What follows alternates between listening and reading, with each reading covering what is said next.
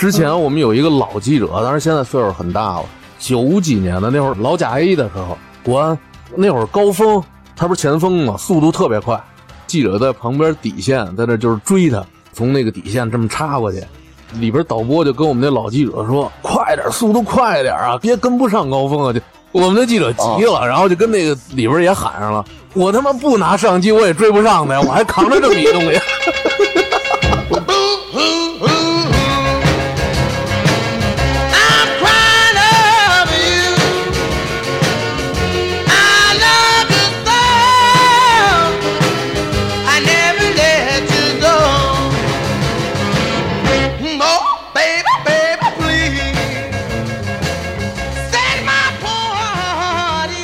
家好，这里是差点 FM，我是大明。我是粗梅，我是扎辉，芝芝，哎，就是你们都知道哈，我是那个干记者的，你是干记者的，对对对，我就专门干记者。但但是不要上来，我但是我不是说炫耀这个意思，就是说咱们可以多了解一下，就是各个行业，大家每个人就像我们四个来说，还有很多咱们的听众，都是每个人都有不同的工作、不同的职业。我做这个记者这个行业呢，做了挺多年的了。如果没干这行，因为人都说嘛，隔行如隔山，可能没干这行就比较好奇他的这个生活，这个记者的生活，还有平时的一种工作方式是怎么样的。今天呢，我觉得咱们没事儿的聊聊我们记者平时的日常生活和工作。哎，我问你啊，嗯嗯，我问你是怎么走上记者这个道路的？哎，呃，我你这么着吧，嗯，我现在扮演一名女高中生，哦，那那太好了，要要要要不粗眉扮演吧？我是我我没有那个骚劲儿。不是，我主要想带入那种场景，你知道吗？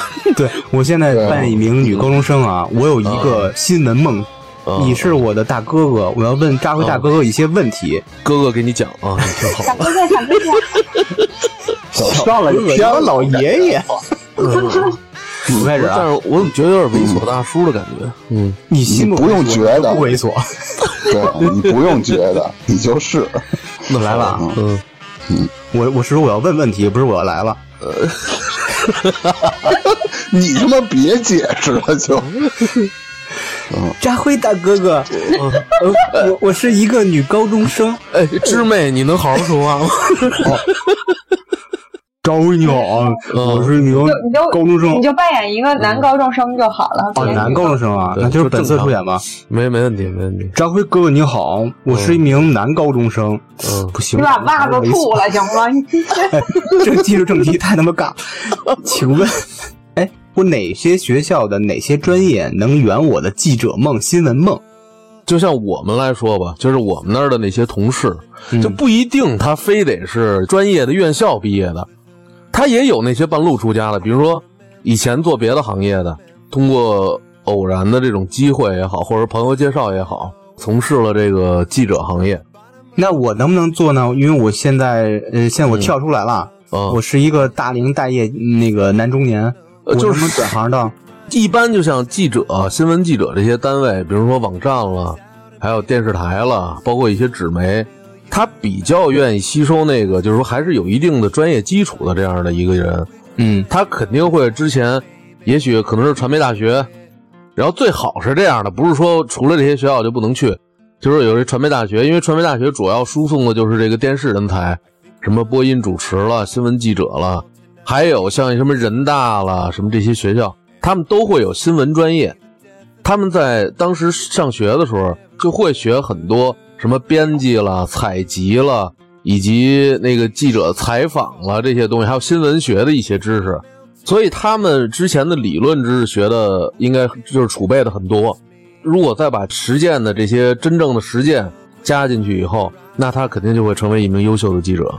你举个例子，能不能说这个比例大概占多少？就是有经验的，也就是说，呃，我就拿我们单位来说吧，嗯，呃，我们单位专业毕业的人大概占一半吧，专门学这个新闻也好了，影视也好，就这方面的，还有包括编辑、剪辑这些的。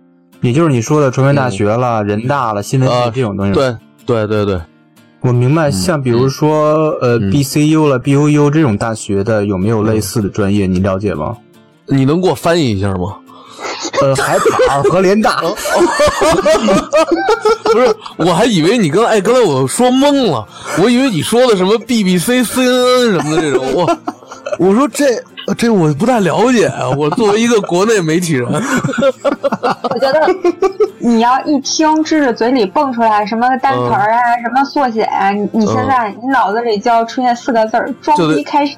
不是就得是就得留一问号，你知道吗？不是你，我一旦说英语，一旦说这些英语的简写，你就往那个村里钻，知道吗？就肯定村里那事儿，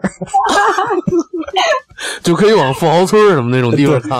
就是像这种嗯民办大学，或者说非常八类专科的学校，有没有新闻专业可以学？可有没有机会肯定？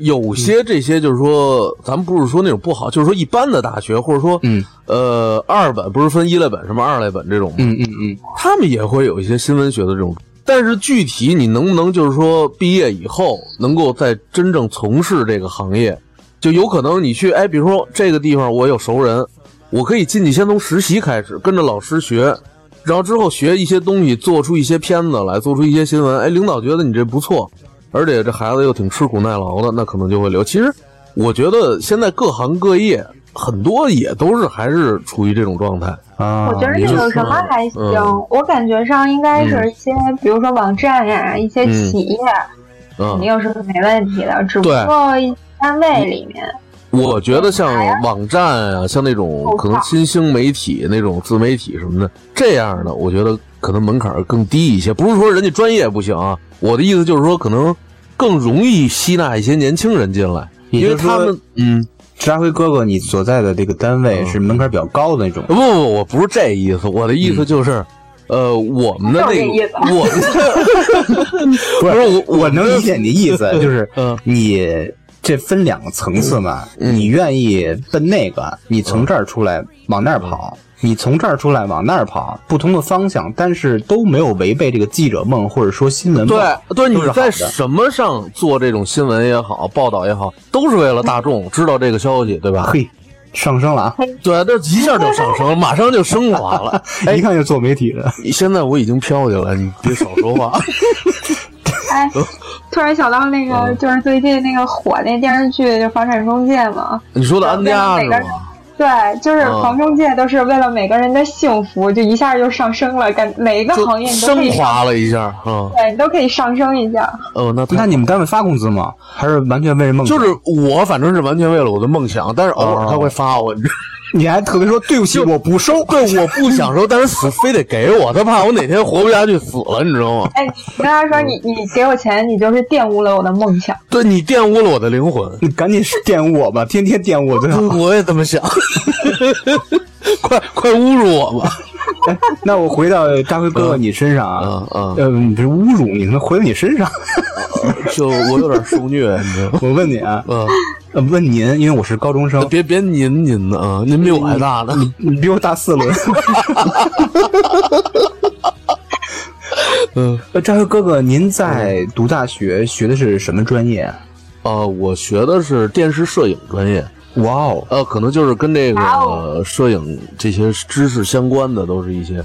说实话，现在我做的行业和我当时学的专业还是挺对口的。哎，听着就像。嗯，那大学你学的习的时候，有没有特别好的老师、特别好的同学、特别让你印象特别深的事儿？哦，你说学习那会儿啊，对，其实啊，我觉得我不是说现在就是说大学的它是一种什么样的教育模式，我觉得在大学里学的东西过多的都是理论。嗯其实真正我开始做新闻也好，做这些做一些记者也好，都是到了工作单位以后，我才开始就是真正了解什么样的一个流程。啊，那就是相当于嗯按着说，就是你四年就是虚度的。啊，对，可以可以这么说，对，就是我不太好意思说，你知道吗？那也提到，那嗯比如我大学毕业了，我怎么去找你说的去找实习这个机会，攒那个实习经验？是单位找我来，还是说单学校帮着找，还是我自需要自己出去去去碰去？就我这么多年，我发现就是说做这个行业也有一个特点，就是就是有那么一些人，肯定是，当然咱说这个话，我觉得不能算是秘密，肯定各行各业都有一些什么靠人人际关系什么这种啊进去的。当然也有很多的是那种面试，就有的时候他会整个普遍的招工，就招聘这样，参加一个我们那儿的一个行业内的考试，择优录取，还有看你一些之前的一些有没有这方面的经验什么的。其实跟我觉得跟大多数地方招聘都是差不多的。呃，比如说我毕业以后学的新闻学这个专业，有没有可能自荐或者说学校推荐到一些单位啊？呃，有也会有。你看啊，就这是这样的，比如说，就拿电视行业来说，可能有的地方这个电视行业，它本身这个学生的导师，他就是兼职来教课的。他在哦电视台也好，在什么报社也好，他本身有一个工作，他等于说是是，你就像崔永元，崔永元那会儿他不就是什么兼职教授什么的吗？可是就庆元不是在广院开面馆的吗？啊？对，有这么回事儿，对，他讲课他也开，就是顺便讲课。不是主要讲课，他可能累，累完了他又爱吃吃那口面，对对。卖的而且他就好那一口，是吧？对，他就喜欢吃那口儿，没错。啊，嗯，呃，你大哥哥哥，那你实习的时候有什么好玩的事儿吗？啊，就是有实习是吗？对，呃，我没实习过，我是那批哦应应届毕业生，然后我就直接来的单位。之前做了一个培训，后来我就进到单位里，就开始做我的工作。当然一开始、之前啊、还去过外地吗？是那会儿，啊就我说的就是那个培训。呃，当时哦我进我们这个单位之前，在外地有一个就什么属于入职培训这种的，然后我们在外地一些也也跟着当地的一些老师学一些这方面的知识，然后到工作岗位上可能就更得心应手一些。培训的时候啊，更多的是一种后学生时期。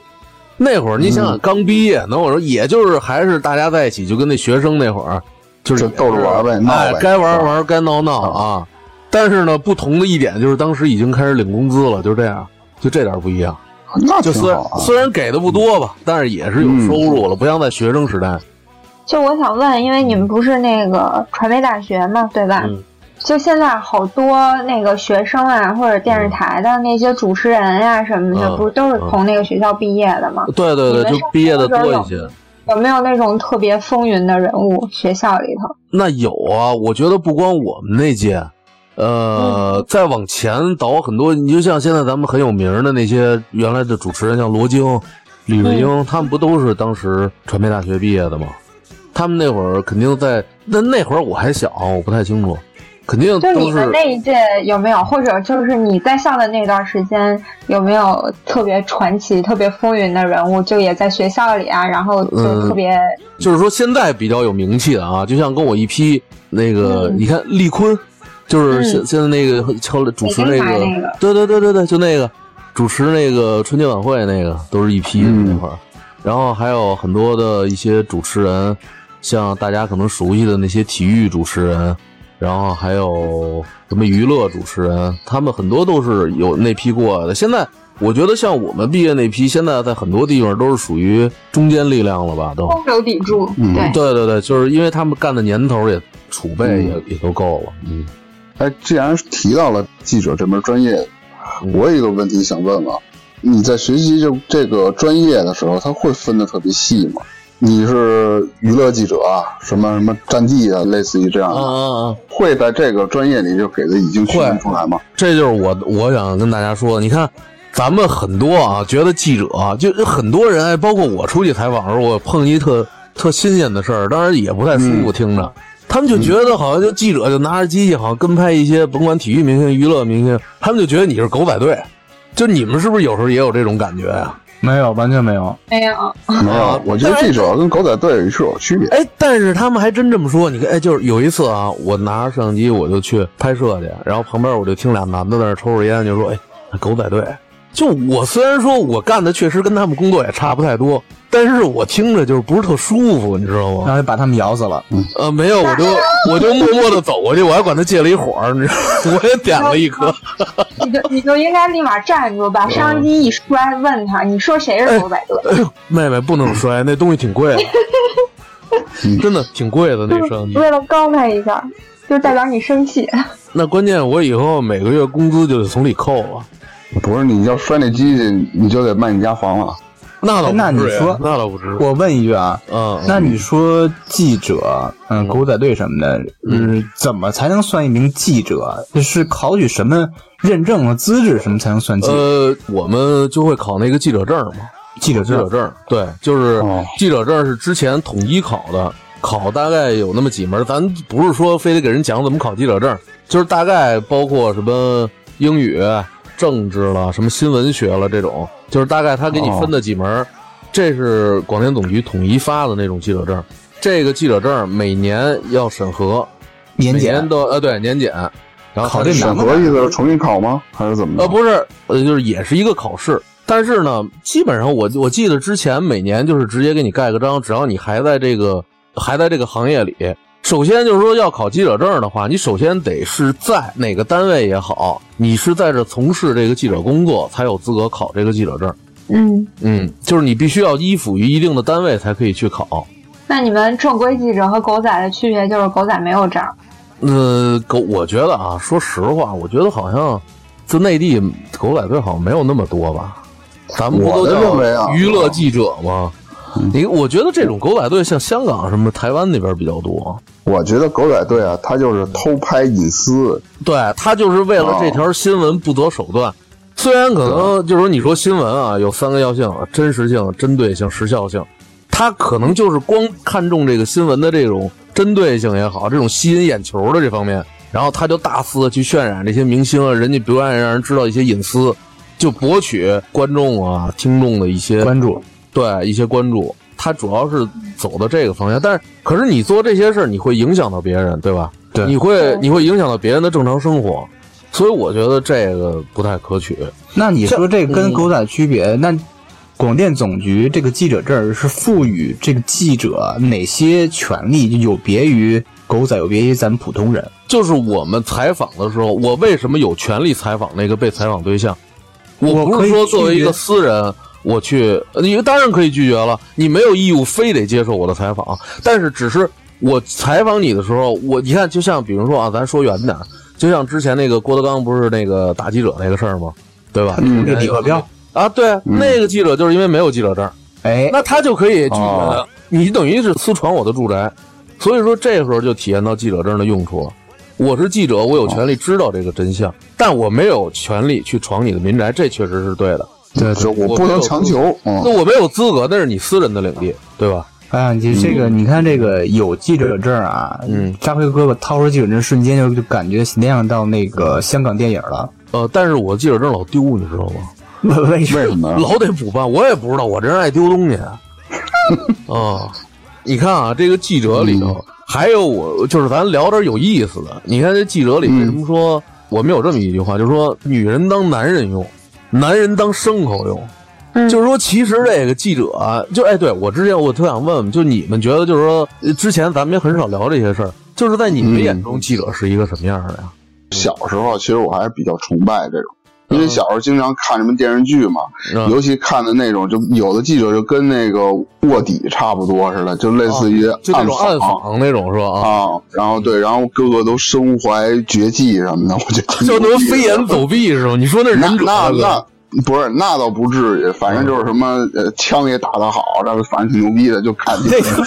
那你你说的那不是记者，那是那是那那他卧底，妈就是卧底是吧？那他妈就是卧底？电影看多了，大明儿，电影看多了，对，你看美小片看国嘛，多了，你就是。大明儿刚才说这个，我觉得没做这行业之前，我也觉得可能记者就是那种暗访，拿一个偷拍机，可能就是你这个地方黑作坊什么，我进去给你报道什么的。其实后来我才发现，其实记者的行业太多了，像体育记者、娱乐记者、时政记者，嗯什么医药类的，就是分的很多很细。还有包括什么传统媒体，像电视台、纸媒，还有网站，还有一些现在的自媒体。其实他们依附的这个单位也很多，而且种类也特别的繁多，不是说就是说全是那种全去暗访的那种。在我的职业生涯里，可能我也是因为干体育记者的啊，我从来也没接触过这种暗访的这种东西。你不但是像需要的，对啊，我去报道，你就成狗仔了。对，关键是我没什么可暗访的，我就去报道一场比赛，也不会交给我这种什么暗访的权利，我也没有什么可暗访的。比如说法制节目，那他们肯定用到暗访的东西就比较多了。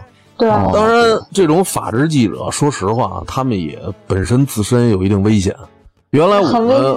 啊，对啊，你看那会儿我们，你就说挨打的就别说了，郭德纲他们家拍个那什么还被打呢，就是有的原来过去啊，这也是我听说，就是说有的去那个什么报道，过去那什么煤窑，咱不是有那个什么煤窑，煤窑，对对，真的有的被埋了都不知道，就直接你人就直接没了我操，啊，我靠，真是真是，那那是属于高危职业，我的天，对啊，还有一啊个这记者这行业特别，因为你知道现在这个记者他每天嗯就是要报道一些新闻，所以他要没日没夜，他要赶这个片子，他要赶这个稿子，所以他经常为什么记者很多胃都不太好啊？他不可能按点儿吃饭。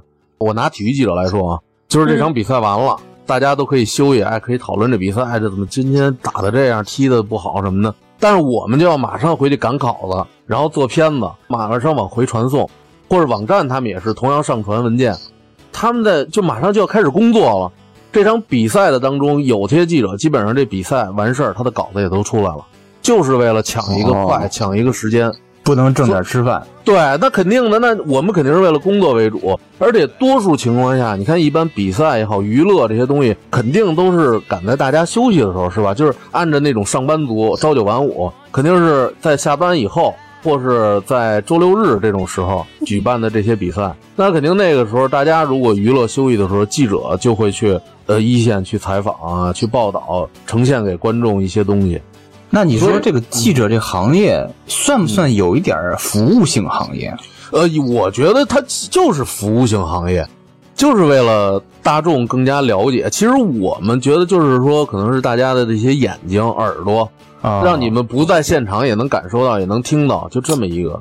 那你真的挺你心酸们会不会有那种，嗯就比如说二十四小时待命什么的？因为基本上都是真的。但是好多好多那种临时性采访比较多的这种、嗯报道这种事件的记者，可能突然之间就哎这儿这事儿或者谁出来了，赶紧来拍，就这种。但是你不是体育记者吗？你像正常那个比赛，不都应该是提前计划好的吗？但是你知道吗？你想想，体育记者虽然以比赛为主，但是有一些，比如说咱们就之前有女排什么回国，他们在在国外的夺冠了，或者有嗯那会儿邹市明取得特别好的成绩，他们回国的时候，那大家是不是都想刚回国刚下机场，有很多热情的这些粉丝、这些球迷也好去接他们？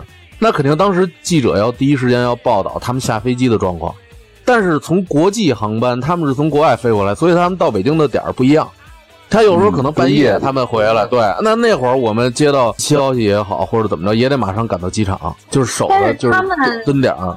嗯就比如说是临时我半夜两点回来，那我上飞机的那个点儿是确定的，他大概几点到，你们应该提前知道呀。可是有飞机晚点的情况啊，也有很多一些不确定的因素，也许他们可能堵在那个口里，或者怎么拿行李什么的，时间很长，有可能他们被什么球迷啊、粉丝堵在那儿了，出不来，都有一些影响的。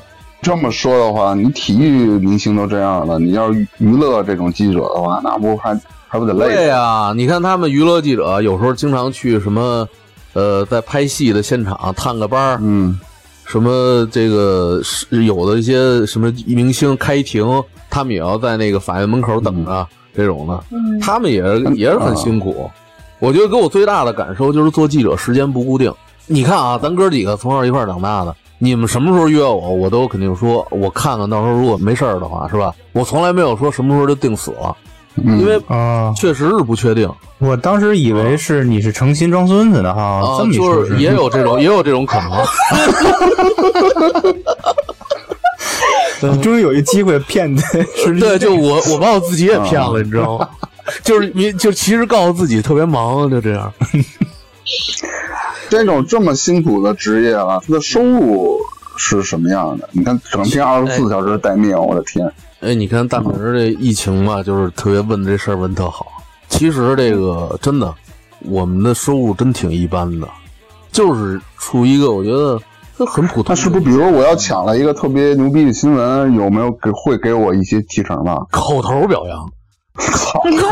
口头哎，我们嘛，就是什么时候会有奖励啊？我们就是说，你获得一个新闻奖，也可能是什么全国什么这种新闻奖，或者是北京市的什么这种新闻奖。嗯，这种？啊，对啊，那多少人报奖啊？你但是给的也不多，说实话啊，给个几千块钱，我的妈！这么抠哎真的啊，这是真真事儿啊。那你们一个月这七八万怎么挣出来的？我哎，七八万是你给我开的吗？这是。其实我也想过这事儿，为什么呢？哦，你不，我不对不起，刚才我把自己骗了，我以为我也我也挣七八万。就咱对，咱俩互相骗。就是为什么刚才咱把这话说过来，为什么什么女人当男人用呢？我现在发现一问题啊，就是现在这个行业很多的，我觉得男性啊，更多的我觉得去经商了，就是包括你说金融什么的，或者这种，还有包括现在一些你像那些理工科类的网网站了那种后期那种那么着弄。但是我觉得现在我们这个记者行业，我觉得女性越来越占大头，就越来越占主导地位。因为为什么呢？因为我觉得啊，是我是这么分析的，我具体为什么我不太清楚。我觉得一是可能，因为我刚才不是刚说了吗？可能男生一般多数的趋向于那种金融了，什么这种 IT 了这种领域，人流已经往那边偏了。而且我觉得，说实话啊，我觉得女生做这个新闻也好，做这个记者也好，她的便利性更大一些，她的感情什么的更加细。嗯，我不是我说便利，别别那个误哦，好，我的意思是说，他要采访一个被采访对象，本来就是陌生的，对吧？俩人不认识，但是我觉得可能女性呢更能拉近一下关系，而且亲和就特别是，力强呗。比如说吧，就跟你说一大老爷们站你面前想问你一些问题，可能是你自己的问题，那跟一个女孩长得还挺漂亮的，哎，问你跟你聊天就处朋友这么着问的这种问题，哦你说能一样吗？我会主他肯定动找那个姑娘说，我想 去采访。对，就是肯定有一种赏心悦目的这种感觉。上采访对象总归还是有女的呀，对吧？对，也有女的，也有女的，但是嗯，女的并不代表她就排斥女的，女的不一定非得就得谁找一帅哥采访，对吧？那倒是，嗯要是你和另外一个漂亮小姑娘一块儿采访，那我可能会选那个漂亮小姑娘。不是，你放心，我是跟那漂亮小姑娘一块儿去的，因为我们哎，对这个啊，我们一般去采访去那什么的话，我们一般都是两个人或者是三个人，不会太多，但也不会太少，因为首先有采访的，有录像的，到时候我们把这个做完的这些东西拿拿回单位，然后还有剪辑。编辑，然后再会播出来这么一个流程。一般摄影记者都是男的吧？对，哎，你还别说，摄影记者还，但是我之前我在国外，在英国还有在日本的时候，我发现他们那儿的女摄影记者也不少，而且我觉得他们那儿女摄影记者不一定非得有多胖啊，但是我觉得身材还都挺魁梧的，我见着的。要不然扛不动机器。对啊，没膀子我觉得力气不行啊。就是体力活儿，这个嗯嗯嗯，不是吧？你现在不是都是用什么 vivo X 三零拍摄你的美吗？你不用打广告，咱没接。哎，你说啊，现在我也挺奇怪的。你说这自媒体现在拿一手机就能干了，我们出去还要得拿着那个各种设备，什么那种大的对摄像机啦，什么高清啊，什么这种东西。当然我也问过啊，单位说是这个成像更好，而且看着更专业。最重要的是让人家觉得你重视他。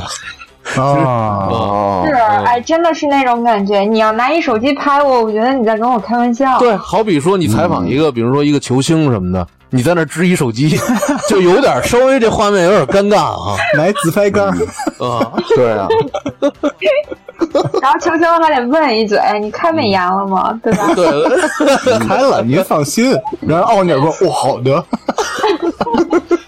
把我拍瘦点儿。哦，你们圈里还有一个话，我说为什么说是女孩为什么最好别做记者啊？因为我听你说的好多。虽然现在啊，虽然现在你看女孩做记者的人比较多，但是嗯，我们刚进单位的时候，就是我们的，我记得人家也是开玩笑啊，有一个主任就跟我们一批去的那女孩说：“你们现在都多留点自己的影，就多照相。”意思就是说，现在姑娘都漂漂亮亮的，挺水灵的都，干几年就该有点那个，就皮肤也不好，因为经常会熬夜嘛，然后经常吃饭又没点儿，很辛苦，那个什么就整个就看着就人就会老了。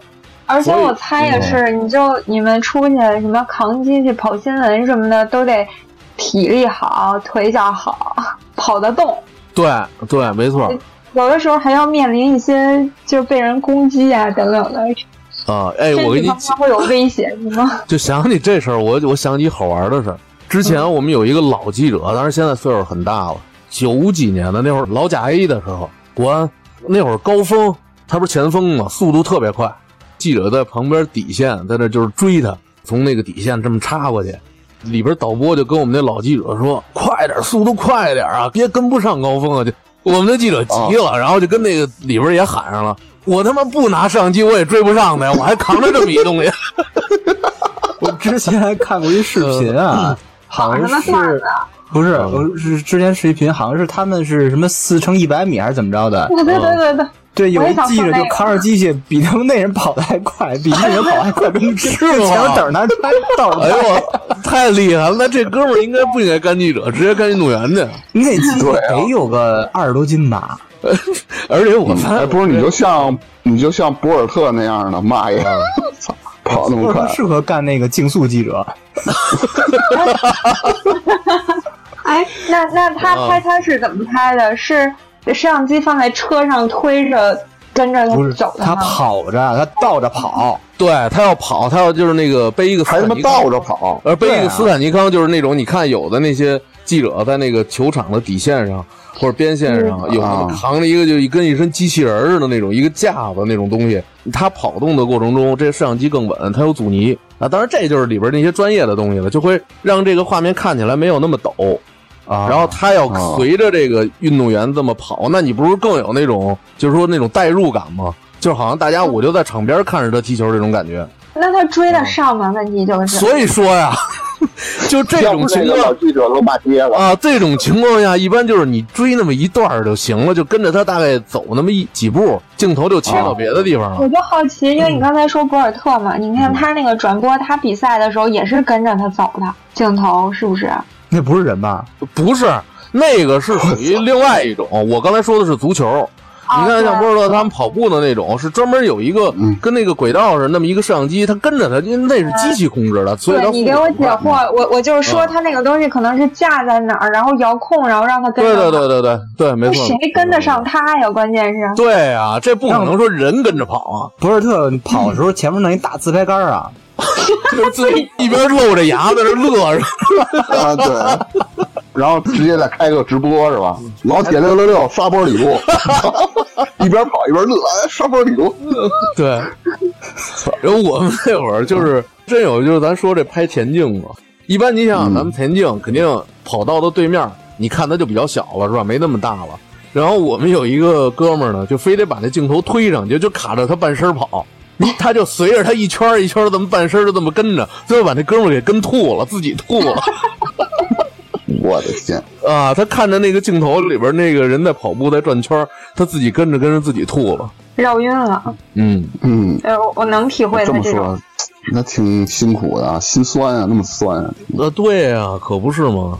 而且收入还不太高。哎，就是我之前啊，有一朋友问我一问题，就当然可能他不是特别了解这个行业啊。他说：“哎，你们这儿这个记者行业的这些人是不是往上越来越升？就是说你现在做记者，然后再往上，再往上，最后到达一定的时候就能做主持人了？你们有这种感觉吗？没可有能吧？我也觉得，是，不可能，不可能啊。很多人都这么觉得，就是说你可能往上升着升着，最后就做主持人了。不是升成主任吗？啊，对，其实并不是说就是说你就当主持人是不可能，因为我们都是属于不同的行业，就像我我你觉得他相当于就是你是扛机器的，然后主持人是主持哎人，哎，你就是两个能你能说。摄影，你能说摄影记者吗？你是扛机器，呃，听着这句话是最心酸的。不是怎么听着跟那个码头扛大包那似的？你是摄影记者，那主持人就是人家出镜的记者，对吧？不是出镜记者有出镜记者，主持人啊，是专门啊外景的主持。人是主持人嗯，就是大家各自分工不同，它属于不在一个岗位，它不是职位高低的哎关系。对没错没错，就像你看那个医院里有什么大夫、有护士、有保洁，这是一个道理。嗯，你说那保洁，感觉没你说的自己也忒他妈惨了。没说我过，没说我是保洁，我什么时候说了？你是那院长，我是那护士。那你其实有好处。呃，嗯你们这些呃什么，那不叫扛机，那叫什么来着？嗯，摄影记者，啊，摄摄影记者，影记者，摄影记者身材都好啊，天天练劲儿。其实还真不是。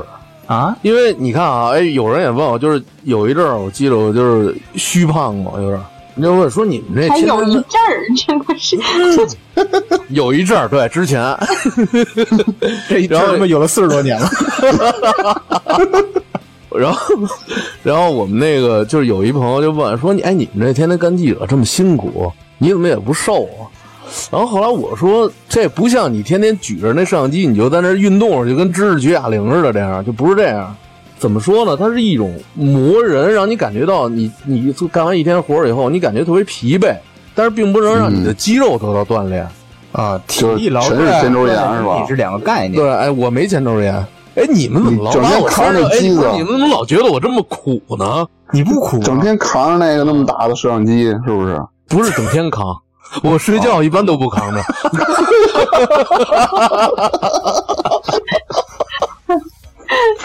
这他妈感觉是长身上来的。对，就长身就是那是我身上的一零件儿似的。你说那什么斯坦尼克拉夫斯基是那个机机型是长身上那种吧？他没听明白。就是你刚刚不是说一个田径记者什么斯坦尼拉夫啊不是那也不是长身上，那能卸啊。啊能现啊？哦，我哪知道他是万里挑一的，一出生长一摄像机。我操，那那这深了，这个天生的，就天生天生是干摄影记者的。我是后天培养的。其实你说起这个设备这问题，我挺羡慕那些报社了，那些广播，就像咱们听的汽车广播那种那种单位，他们出去很多纸媒，当然人家工作也很辛苦啊，但是我觉得可能体力没有我们那么辛苦，因为他们出去拿一录音笔，或者说拿根笔就记一记，回来写稿子什么的。但是我们就是什么设备都得扛着，什么是编程的，然后还有这个摄像的这些东西，全都要拿着，就是编程的多是什么？现在好多了，之前我们出去还得背一个那六十多斤的编辑机呢，就是那个东西，你要是因为我们是那个摄像机是放磁带的那种，然后把磁带再插到那个编辑机里，在这个机器上编，就相当于跟电脑似的那么一东西。我觉得你把我拉回了九十年代，你们感觉没有没有没有，有，九十年代那会儿那机器更老，九十年代是画，哎，你知道九，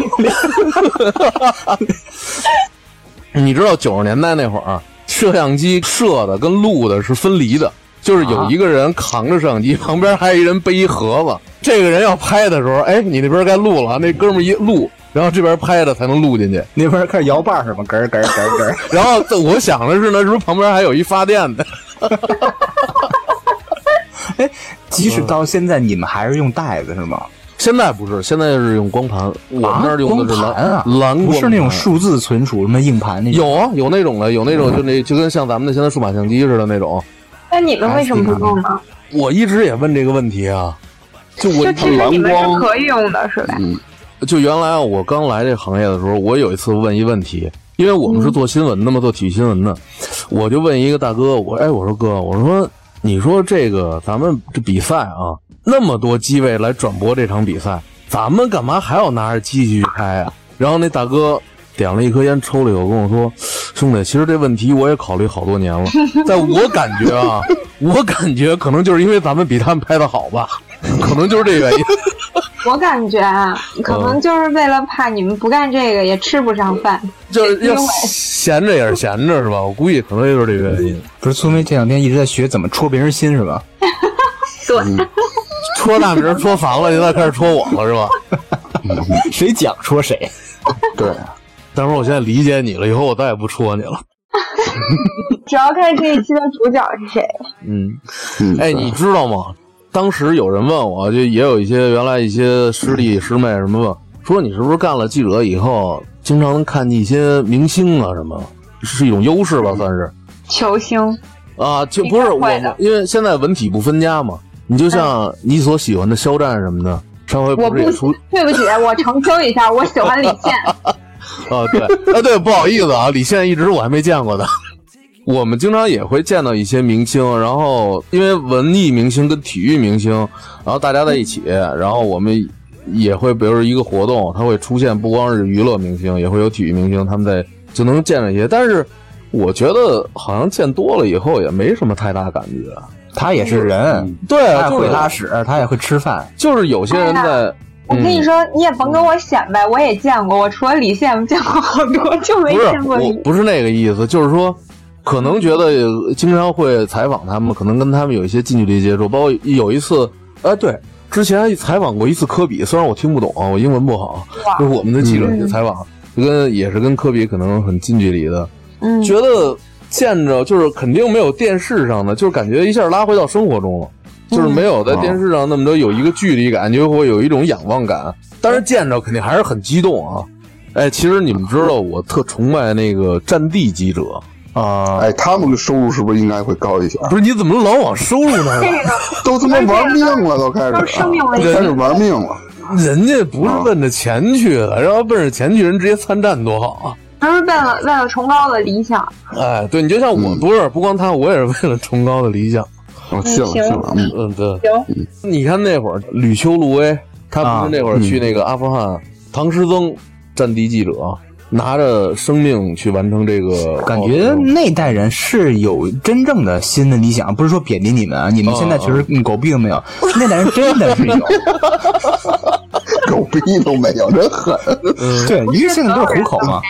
家辉有，嗯，张辉确对实，我我对我除了新闻理想也剩不下什么了，只能靠理想活就着。只能靠理想活着，没错。对，就是你别别说战地记者了，我记得在我的工作当中，曾经有一个老的记者，有一年雅典奥运会，他是作为一个也是一个老的记者去报道这个火炬传递。那会儿传到哪站我忘了，他就是在仰拍着这个火炬手的时候，他在下面，然后往上拍这个火炬手，他可能心脏不太好，然后当时就死在那看台上了。就是经常有这种身边的人，我看虽然不是说总会有事发，但是也是有很多的在死在工作岗位上的这个记者，他们可能就是过度劳累，嗯，休息什么的这种作息不正常、不正常、不规律。对，然后有哎经常有一些猝死的这种情况，嗯哎呀，真是一定嗯，就是。呃，你放心，我不会但努力工作的，你放心。一年，我就正正往上抬你，你突然踹我一脚，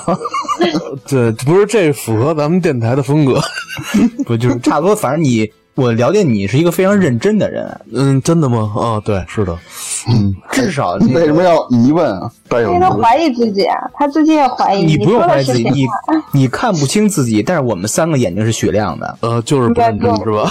我也不太行。对你们都不太行。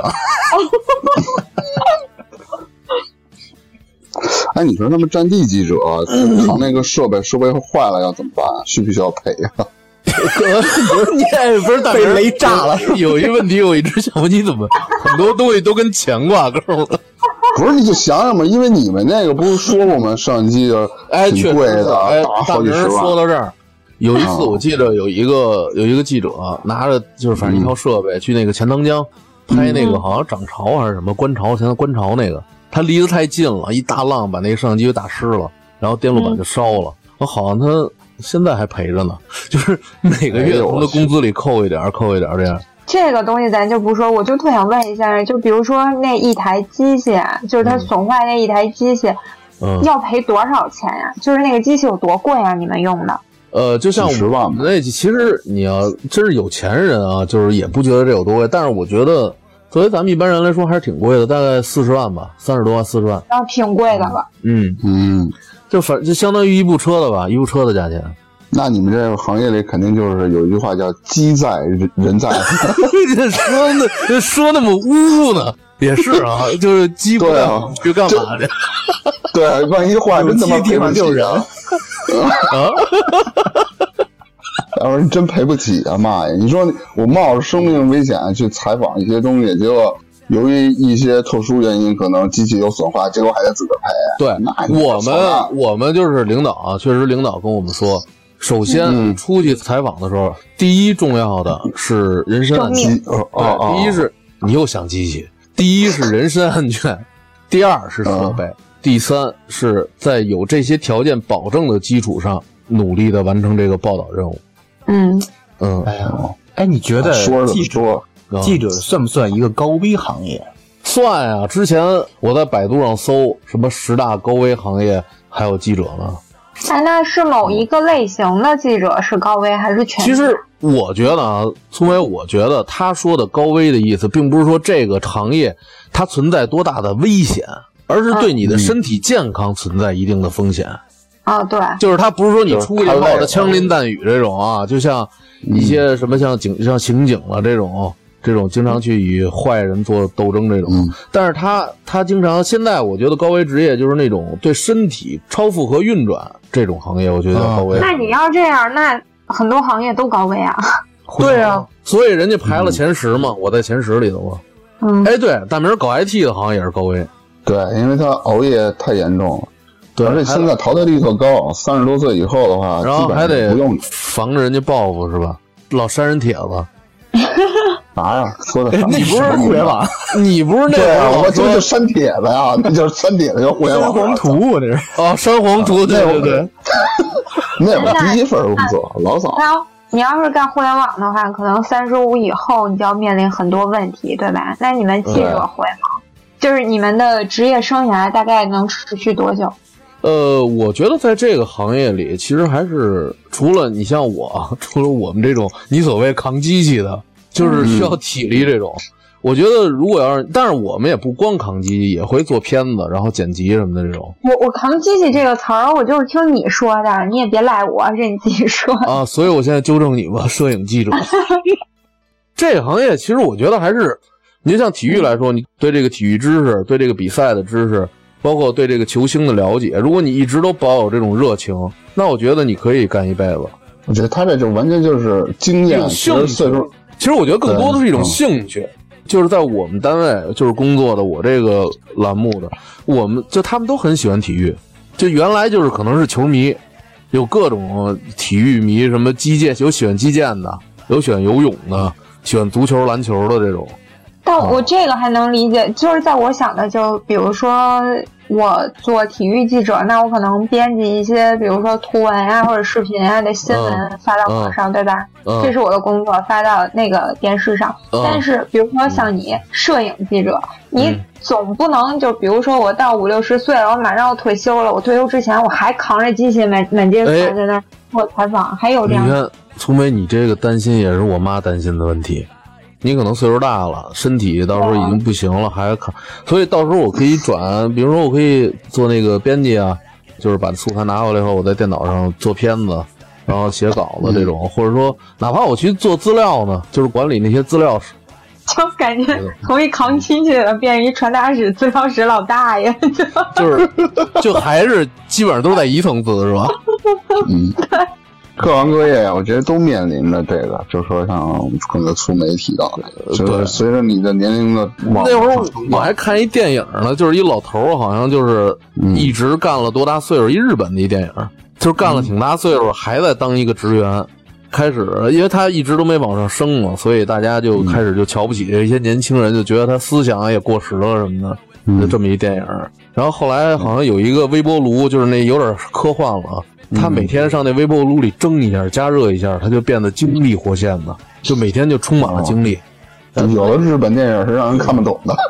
对对，他那种情况，你要是比如说你坐一办公室，你可能嗯五六十，你在那坐着，你一样可以工作。但是像你这种得扛着机器到处走，你年纪大了之后，你体力也跟不上，对吧？对啊对啊你也跑不过人家，扛也扛不动，对。对，所以我们就是说，还是在跑的这些人当中，我觉得还是中青年为主。你要岁数大的，说实话真干不动。就你们现在没法跑摄影记者，目前的摄影记者岁数最大多大岁数的呀？你说我们单位是吗？还是就是我们嗯，嗯，四十多，就是如果一直在外边跑的，也就这样了。像五六十的那种，就是你说还扛着机器跑的，几乎没有。几乎没有他们吧？嗯，他们都转成办公室那种工作了，是吧？或者说可能比如说跟球队了也好，他们这些体育圈的人比较熟，他可以做一些联系，比如啊，我联系一下这个采访，我们今天去采，等于他就起一个带队的这么一个作用外联啊，啊，对，嗯就是这样。然后或者说撰写一些稿子什么的，因为他毕竟是比较资深嘛。体育记者还好，就是压力还没有那么大。你看一些时政记者采访领导、哦拍摄领导，他们每一个领导的景别卡位都是有要求的。啊，啊，就是不能让，比如说举一个例子，就是说你框的这么一个画面方的，领导的脑袋不能高，不能贴在那个上面，等于就是这画面特别紧了，看着也不能上面露的特别多。要露的特别多呢，这个画面就有点头重脚轻这种感觉。那角度嘛，你知道吗？对对啊，角度就是这就是苏梅说这问题特别好，就是角度很多一些大的领导什么的这些东西一定要正面。但是我觉得这这些构图，这都是最基础的构图嘛。我觉得不针对领导吧，可是时政记者要求的更严。啊、精确到毫米那种是吧？嗯，对你像我们有一些时候拍那种全民健身，一些什么街道的一些大爷大妈什么，不是说大爷大妈不重要啊，就是说镜头你就可以随意，就就是说生活。化点，呃，对，生活化一点，不用说非得卡的那么死，嗯就是主要以报道这个活动为主。啊，嗯，时政记者你要写稿的时候，这种的，我就是你措辞了，这要求也特别严。对对，这很严，就是每个领导的职位，他在隶属于什么部门，这些都是不能出错对的。我们有的时候那个记者，你像直播的时候，就是主持人，他们也都有一些口误。其实当时看他们挺震惊的，然后把画面一切走，他们也自己在底下乐，也都挺有意思的。就说一个，原来我们有一个主持人挺逗的，北京不是有东四十条吗？嗯，嗯他可能不太了解还是怎么着，他说东四十条，就是，东四十条，啊，对对对，就是就这种口误也会有的。但是，他说完以后，肯定包括导播间了，然后包括在场录像的这些人都会笑。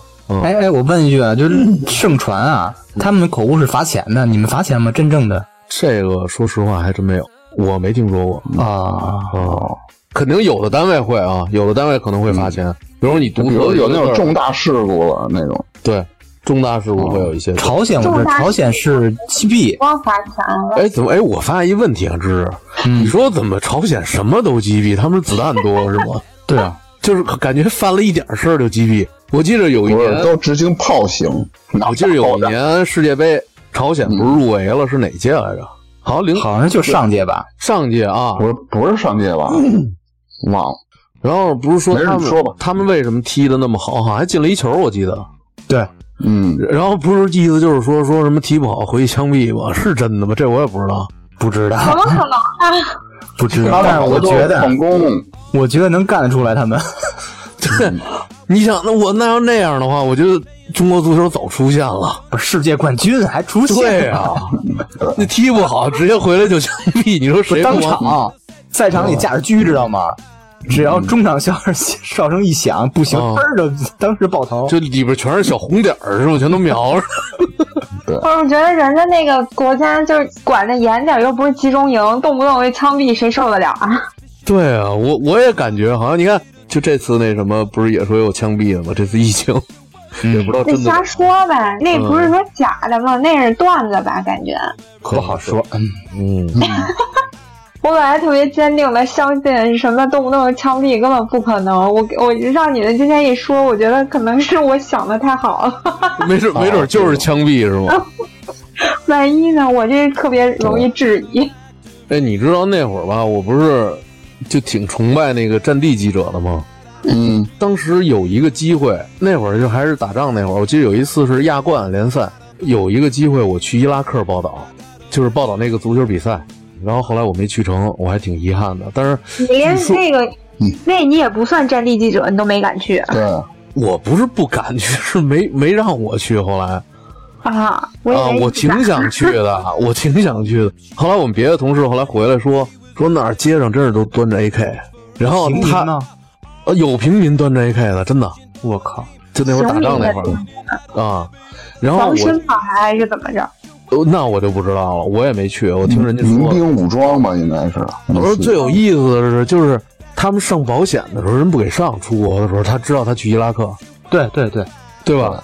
然后人家说，就是很抱歉，就是我们不能给您上保险，只能请您保重。就我听着，我觉得，我听着还挺逗的。这这赔付的这只能赔请您付的保重性太高了，是吧？对呀、因为啊因为我觉得可能因为去那儿的风险太大了。很危险，很容易出事儿。对啊、他毕竟是在那个国家呀。你有了，比如说伊朗或者说伊拉克的这些，呃，你说工作这是属于那个什么采访什么签证真的吗？你嗯肯定再去美国是不给你发的。对对对，没错。我记得那会儿是去就南非世界杯，嗯，我们那儿有记者去说那儿也特别乱，后来被人把那个照相机给抢走了。对他们都是接着明抢，包括一些那个南美的、巴哎，西什么的。我我对有些这种对那种地方，我觉得我挺我我挺好奇的，就他们一些南非那种地方，就是我听说啊，有一个他们就是偷那个油嘛，还是什么凿那个管子，就是什么输油管，就往外偷油卖，然后有时候凿不好，不就炸了吗？炸了吧，然后别的人没被炸死，回来接着偷，就这 偷完了以后卖，卖完了有可能被炸死，炸不死接着偷。哦，我觉得他没办法，生活所迫。嗯，也不好说，也未必是生活所迫，不好说。我觉得他们可能咱不了解那边文化。哦，对，不太了解。我觉得他们就跳舞挺厉害的。哎，那你这个做摄影记者这生涯中遇到过最危险事儿是什么呀？机器没电了，那不是那那机器差点丢了。哎，我不是说危险啊，我突然想起来，就是说碰到的麻烦是什么？确实是，你看有的时候，就像咱们在电视里看的，出了一个重要人物，就一窝蜂似的，一帮记者就冲上去。就嗯确实，我们有的时候也是那样。这会儿就牵扯到一问题，就是说我们在得首先得抢抢机位。你想想，如果你没挤进去，然后你拍的肯定都是人家的后脑勺背影，你就拍不着。特别是如果你要是拍姚明还好，他在那个人群中那么大个儿，你怎么着都能拍着他。那比如说一些小个儿的一些运动员呢，或者一些个子不是很高的一些体操的那种是吧？对啊，他如果站人群里你不挤进去，你根本就拍不着。啊，那怎么？所以，所以我们经常就会发生一些摩擦，就是跟别的媒体的一些，啊，就为了你想想，你挤我，我撞你，那肯定就会有一些摩擦。但是多数情况下，我我比较理智啊，就是不不不，你不像，你应该是一个特别特别暴的人。是吧直接我操，直接机器直接摔人脸上，他妈不不是你摔对方机器，让他没法交代。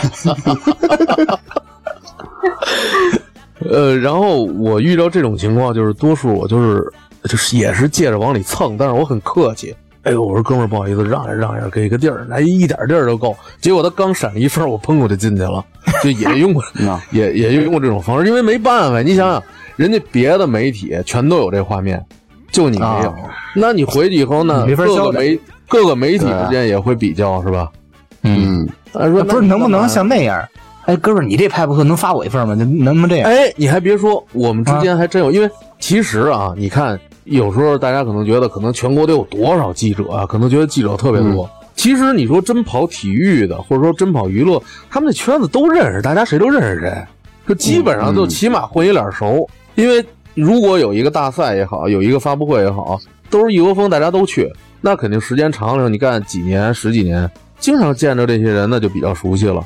所以有的时候，如果我没抢到画面的时候，或是别的人没有抢到，人家管我要一些素材，基本上就是都会给，都会把这个素材会嗯，就帮忙了呗。串，对，互相串一下，反正谁也不知道谁弄的，就这种，对啊吧？那就是要一个画面。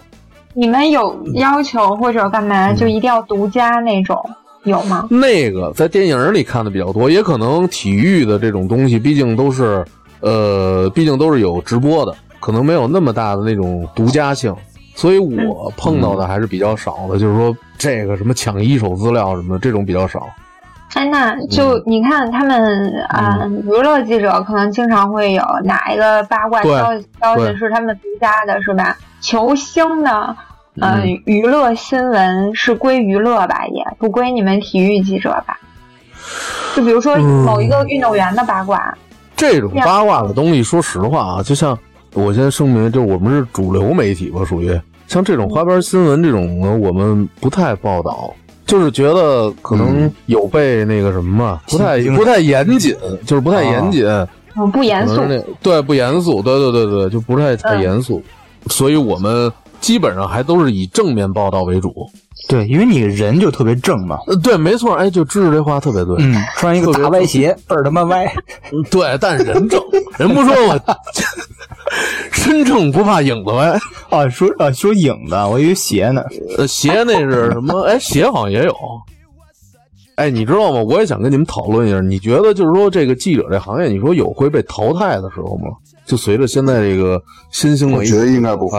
你再自媒体，那你为什么但还是需要一些比较严谨性的新闻。那自媒体都是逮哪儿走到哪儿拍到哪儿吧。这其实给我的感觉，嗯我不知道你们感觉，很多自媒体，包括那种个人的去拍摄，这种主播这种，完全不要求什么这个编辑画面也好，他们就是有个影儿就行。我不是说夸我们有多那个多专业，我们就是这种主流媒体，就是被这些自媒体冲击其实挺大的。过去那会儿网络不是特别发达的时候，咱们就是靠报纸、靠杂志、靠电视来了解。但是现在就是各种的，你想知道一个消息就不可能掩盖得住，什么都可可能。所以我们就是冲受到挺大的冲击的。其实我觉得，如果要是想主流媒体不被淘汰啊，就还能站得稳，就要还是走内容。就你看，比如说，就拿一个比赛来举例子，这个比赛大家谁都能看见，他也知道这个结果，我也知道这个结果，但是我们就要做那种深度的报道，造成这个比赛输也好，赢也好，他的阵容也好，他为什么会输，为什么会赢，可以做一些深度的报道，还是要从内容下手，我是这么觉得的。我觉得主流媒体嗯。和自媒体它的方向是不一样的。嗯。主流媒体，比如说我给你举个例子，比如一个球迷，嗯。他可能是看现场直播或者说转播的现场那个球的画面，嗯嗯嗯。像一些不是特别钻的球迷，就普通球迷，嗯。顶多看一眼，比如说那个什么搜狐新闻、什么搜狐体育这种网站上的，嗯啊，就知道一个结果。对对对对，知道谁进了怎么着，是两种方向。比如说，你个主流媒体播报是，比如体育赛事、大型晚会这种东西，而自媒体关注的是，比如说我教你做饭啦，我跟什么调查一下现在什么市场行情了，是这种比较小的、比较接地气、生活化的事儿。对对对我觉得是两个方向吧。对，而且嗯还有一种就是你自媒体的造假成本太低了，你可以随便说随便报，这个东西你可以这样说，我可以这样说，它代表都是他自己的观点。对，起码就就是说白了就是不负说话不可以不用负责任，是吧？对主流媒体，尤其是官媒，我觉得，但凡发生一些重大的事情，就比较严肃的事情，大家还是更关注官媒，对吧？他得为他说过的话负责任。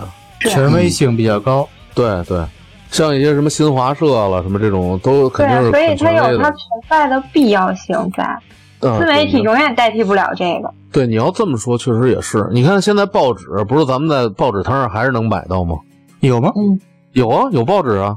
就手机手。只不过有肯定是有，就是买人少了。你二号线坐两圈，会有人卖你报纸的，五块钱一份儿。没有，那大哥已经什么呀？自己作为公众号，扫码看新闻啊。刘德华要死了，老赵出事儿了，老赵出事儿了，老了老了，晚节不保啊！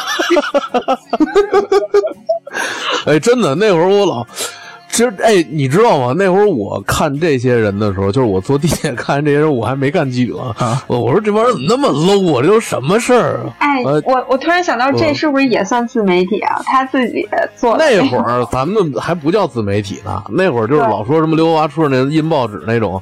我觉得就是小报报记者啊，没准儿今天在，明天就没了。记者吧？他就是一个自媒体。对，就想怎么写怎么写啊。对，哎，我没，我怀疑是就是那个卖的那人自己写，有可能自己写完就拿出去卖了。简单印了几份。嗯，简单印了就就专找火车站门口发你发你们。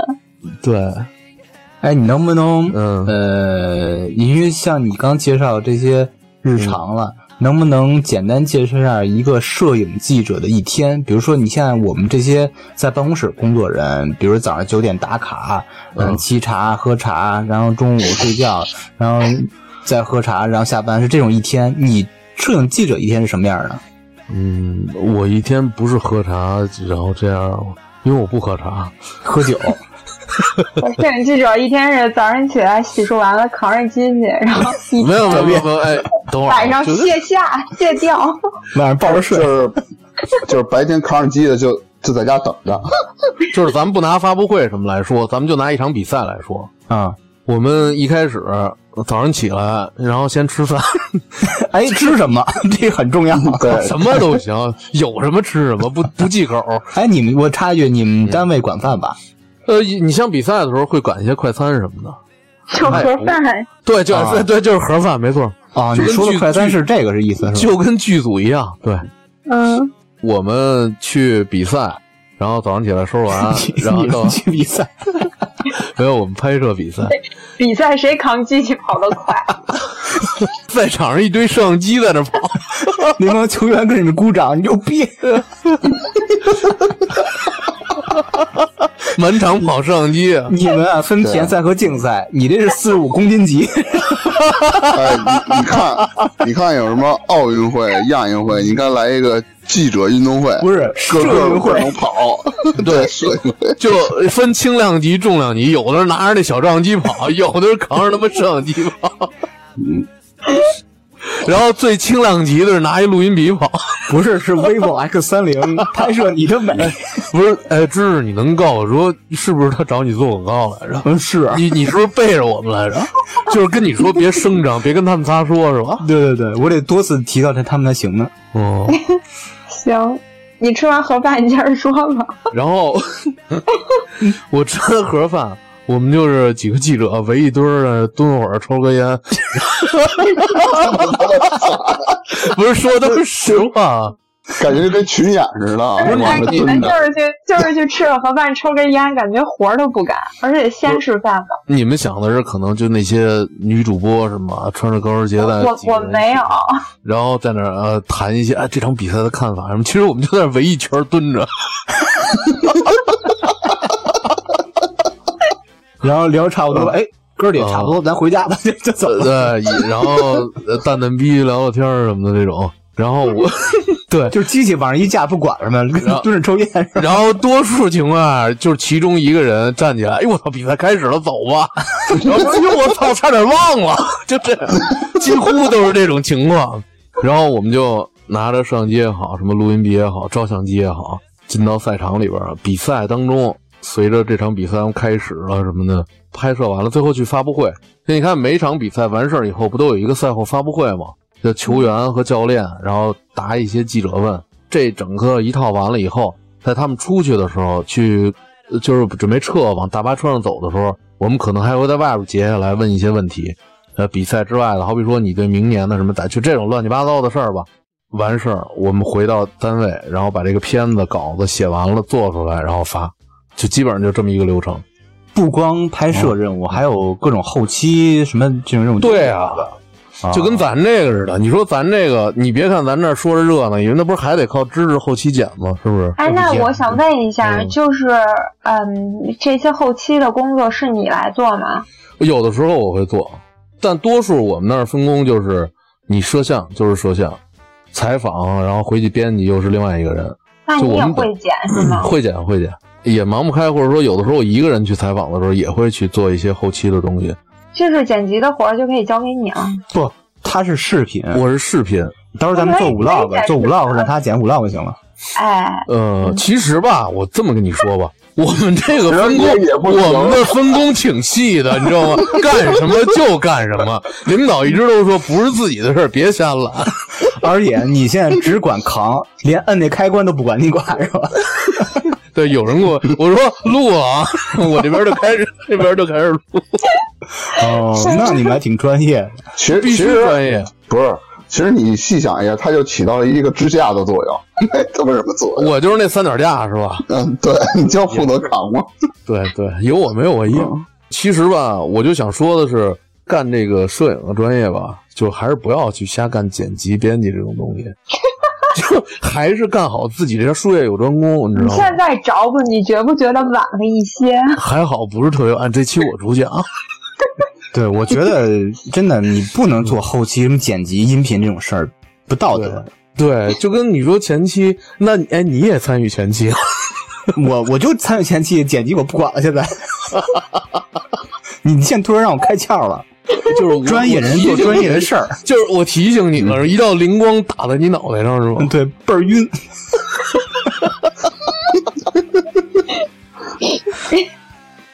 那你这灵光有点晚，讲他妈五期了。哎，说正经的，就是你们曾经想过做，就是不一定非得做记者啊，就是跟这个传媒行业有关的，像一些什么影视了那种影视公司或者这种东西，你们想过吗？想过，你想做什么呢？我想开一个电影院。然后我记得咱想就就是 cinema 是吗？我都服可以可以，对，就就是 cinema，为什么呀？就是能看各种情侣里边干野仗。哦，然后你还可以再弄一个产业链是吧？弄一第三产业，哎就是把他们拍下来，然后再再去到网站上发是吗？对对对，做新媒体嘛。我知是他想干这个的目的就是以后就不用再花钱看电影，因为他小时候不讲过一个事儿嘛，嗯然后偷了家里点钱，然后看电影去了。就看录像，哦就全都是为了满足儿时的这个愿望。嗯，其实小时候家里不是附近都有什么录像厅吗？对对，然后经常老到那里看，因为家里那会儿录像机也挺贵的，没买。其实当时想的时候，就是要不家里开一这个，我们天天都能看。哎，你还别说，啊当时我也想过这问题。你说这多来钱啊！弄一小屋，然后外面弄大，自己也能看，人家也能看，还收钱，然后还分级别啊！你自己跟里边拖不也收更多钱吗？我拖我拖半天，就谁看？你看，我看你口味真重。那个，我问一个比较有深度的问题啊，嗯因为之前大家都非常了解一个事儿，嗯就是一个他是一个摄影记者，就拍照片的，嗯拍那个非洲小孩被那个鹰还是被什么雕，哦，我吃的那个我明白你想问，就是那个黑镜头是吧？对，就类似于这种东西。如果是你，嗯，或者说你们这个行业有没有一个规则是新闻重要，还是说这种所谓的人性道德重要？有没有这种？你看这个东西就上升了，升华了，就是谢谢你。就一下升华了。嗯，但是，就是如果我作为我，我也想过这个问题。你说那个孩子已经快被吃了，就饿死了，然后被那个秃鹫是吧？对应该是吃了啊！你们也哎，大明，你们也看过那个照片吧？我没我看你，我看你半天没原声，你先百度一下。秃鹫，秃鹫不都吃腐尸吗？那小孩肯定已经但是他快死了，他还没死呢。不重要的东西说事儿。好吧？嗯，就是我觉得吧，这就是我们一组不是单个人出去的好处。我在拍的过程中，我觉得我们旁边的同事可以给他拿点吃的，我是这么想的，给谁拿点吃的？就给小孩啊，他妈那个被他妈鸟咬着，你还给人拿吃的？没咬着，就是快死了。但是哦，就那你说这个，我记得还有那么一个镜还有那么一个镜头呢。那有一个井盖，那会儿是下大雨，不是有人偷井盖吗？然后那个水漫过那井盖，骑车的人好多都看不见，就有一摄影师就在那等着，等着看谁从那个井盖啪一下摔那儿，就等着一个人骑自行车过来，那轱辘卡那个那井里头不。太道德吧？这个我还以为他跟那等着谁路过，他提醒人一声呢。没有，为了拍那个，就是他一直在那等着，他知道那缺了一井盖儿，那这就是为了新闻不择手段所谓的，对吧？所以我觉得是，我觉得按我来说，你也不能说他是对错吧？你看，为了掌握这个一手材料也好，为了完成你的工作也好，我觉得还是应该顾及一下道德吧。可能我我是一个体育记者，像这种东西，我可能还接触，呃，我还感触不是那么深。你可以有感触。我给你举个例子，你不是一个体育那个摄影记者吗？嗯比如说场上足球，两个队员打起来了，嗯，你上去管吗？我我进不去啊。这轮不着我说干？嘛呢？那你是到底是要新闻要道德呀？嗯，不我我我要我不是不是我要我的工作，我进去估计以后就不会让我哎，你还说呢？我记得有一次特尴尬的一个事儿，就是我好像说过这个事儿，那会儿就是下围棋，你把摄像机盖儿对掉，我把镜 镜头盖儿挑我那棋盘上。我当时因为你看下围棋的人都是很安静的，然后他们当时吓了一跳，你知道吗？抬头看了我一眼，我赶紧把镜头捡回来，我就出去了。你没把人那个棋打乱了，我觉得就算不错。所以说没在当中啊，就是他们刚落子，一个棋盘上四个角，一个角上落一颗子，所以影响还不是很大。哎，人家快下完了，你当镜头盖儿跳着，都都给打乱了，更完了，那我估计他们也不会像平时那么绅士了，到哪给你鞠躬灵机一动。灵机一动把那个盘棋全糊弄了，让你们你们下。我觉得他们应该拿子儿拽我，拿那棋子儿拽我。哎，你遇上过特别呃脾气不好啊，就那事儿逼的那个运动员什么的吗？呃倒没有什么，没有什么脾气特别好，人家就觉得你问这问题特别低级，人就不爱，啊就可能就看你一眼，人不说话就走了。有这样的，确实有。他还看你啊？不不是我问的，我在后头我们啊我们我们我们拿话筒的那个人，就我当然有的时候我也是一边扛着摄像机一边拿着话筒，我自己问，就是我哇拿着话筒扛着摄，像机。我我觉得你特别适合这种又扛机又问话那种，因为你声音好听，劲儿又大。劲儿有大。我们一直用它是吧？对，但是那样我觉得挺累的，真挺累的。是能想象。可是有的时候没办法，有的人就是一个，有时候就是一个人出去，那拿两两个人的钱吗？嗯没有不拿俩人的钱。你刚才提到新闻奖这个，这个怎么申报新闻奖？你觉得什么事儿才能值得去提名新闻奖？你看，我说一事儿啊，就是我原来破过一次新闻奖。哇！哎呦我去，这赶紧的说了吧，哇哦！你先等我酝酿，等我喝口水。操扎辉哥哥，快讲讲。我去，事儿大了，这真的。你就是那个站着那儿等人踩井盖儿那个，是吧？那不是你，那不是你踩上了？没有，我是我记得，可能有些听众朋友还记得有一次中国男篮打架，哦，跟就是广州跟巴西那个不是不是不是跟巴西，什么叫广州巴西呀？操！不是谁说？我说跟巴西队，不知识说的是广东宏远，哦，就是有一次可能热身赛，因为你想热身赛能有什么看头啊？因为那是第三天的热身赛了，就之前已经打了两天了，第我还以三天呢为热身热身三天呢，够久的。就是热身赛打了三天，这就是一场就是一个大赛之前的一个小的热身比赛，但是这场比赛要持续三天，那是最后一天，然后可能没什么看点，大家因为本身记者对这场比赛也不是很关注，你想热身赛能打出什么水平？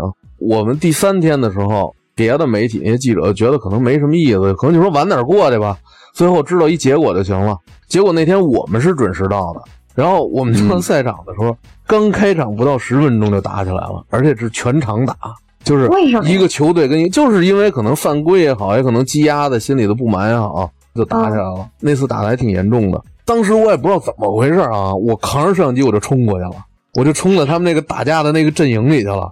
我不知道当时怎么想的，可能那会儿也岁数也小吧，觉得可能离得越近也能看得特别清楚，然后没准这新闻就用上。当时还想的是这种独家这种感觉，然后我就冲前面。你现在想想，其实挺后怕的。你说那一拳抡过来，那运动员而且都是打篮球的，又高又壮，直接就给我抡飞了，把那个摄像机。最后拍完了这个以后，我一回来，这时候他们那些其他的媒体的很多记者才知道这个事儿，他们赶紧往赛场赶，赶完人都打完了。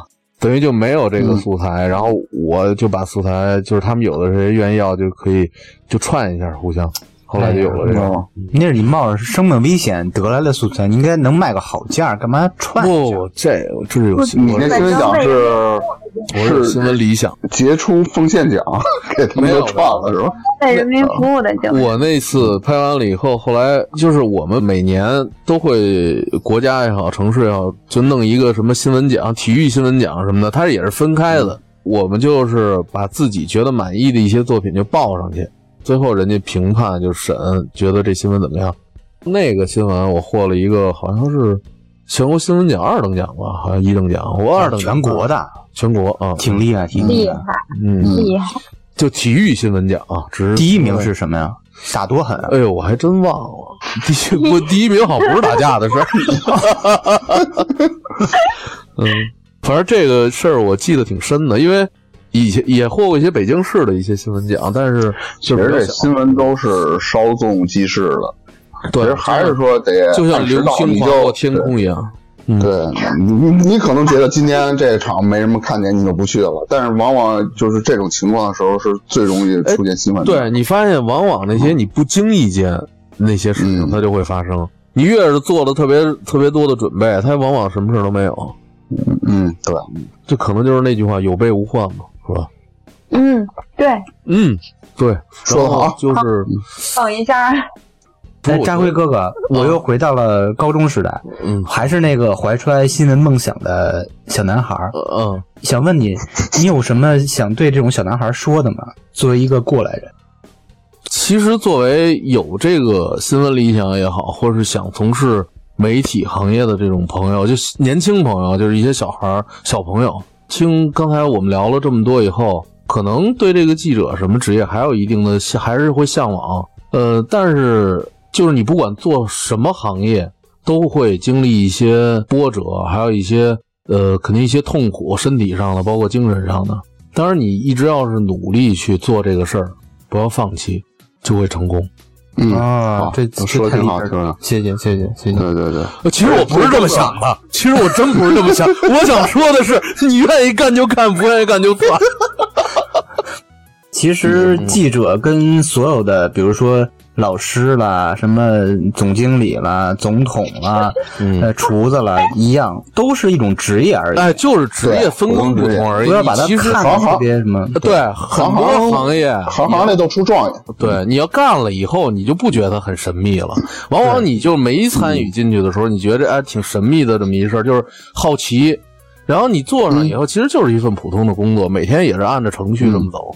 对，都是一种工作。如果你是真心喜欢，并且愿意为之努力的话，你就往这个行业里去钻。对，你做着做着吧，你有可能两两种啊，一种是啊越做越喜欢，你就持续做下去；有可能觉得哎呀参透了，也就那样，跟所有职业一样，慢慢转别的行业也没什么问题，就不要让自己后悔吧。有理想就去追，想干什么就干，成不成的单说，是吧？是。然后就是我我这期啊，很感谢。我刚想拔高就把我拽下来了。我很感谢知识同学在一一直不停的提问啊，很感谢知识同学。嗯，谢谢。那要感谢张辉给我们分享了关于他我们不知道的记者的一些事儿。别客气，别客气，讲的挺好，讲的挺好啊。谢谢谢谢谢谢谢能听进去啊，谢谢。那就这期咱就聊到这儿，好，拜拜，好啊，拜拜，拜拜。那最后呢，欢迎您加入我们差点 FM 的听友群，可以在群里抢先试听节目的精彩片段，也可以和我们互动聊天儿。进群的方式就是添加我们差点 FM 的微信，微信号就是差点 FM 的拼音 C H A D I A N E R F M，我们会拉您进群。同时，也欢迎关注我们差点 FM 的微博。我们今天的话题就到这里啦，感谢您的收听，再见。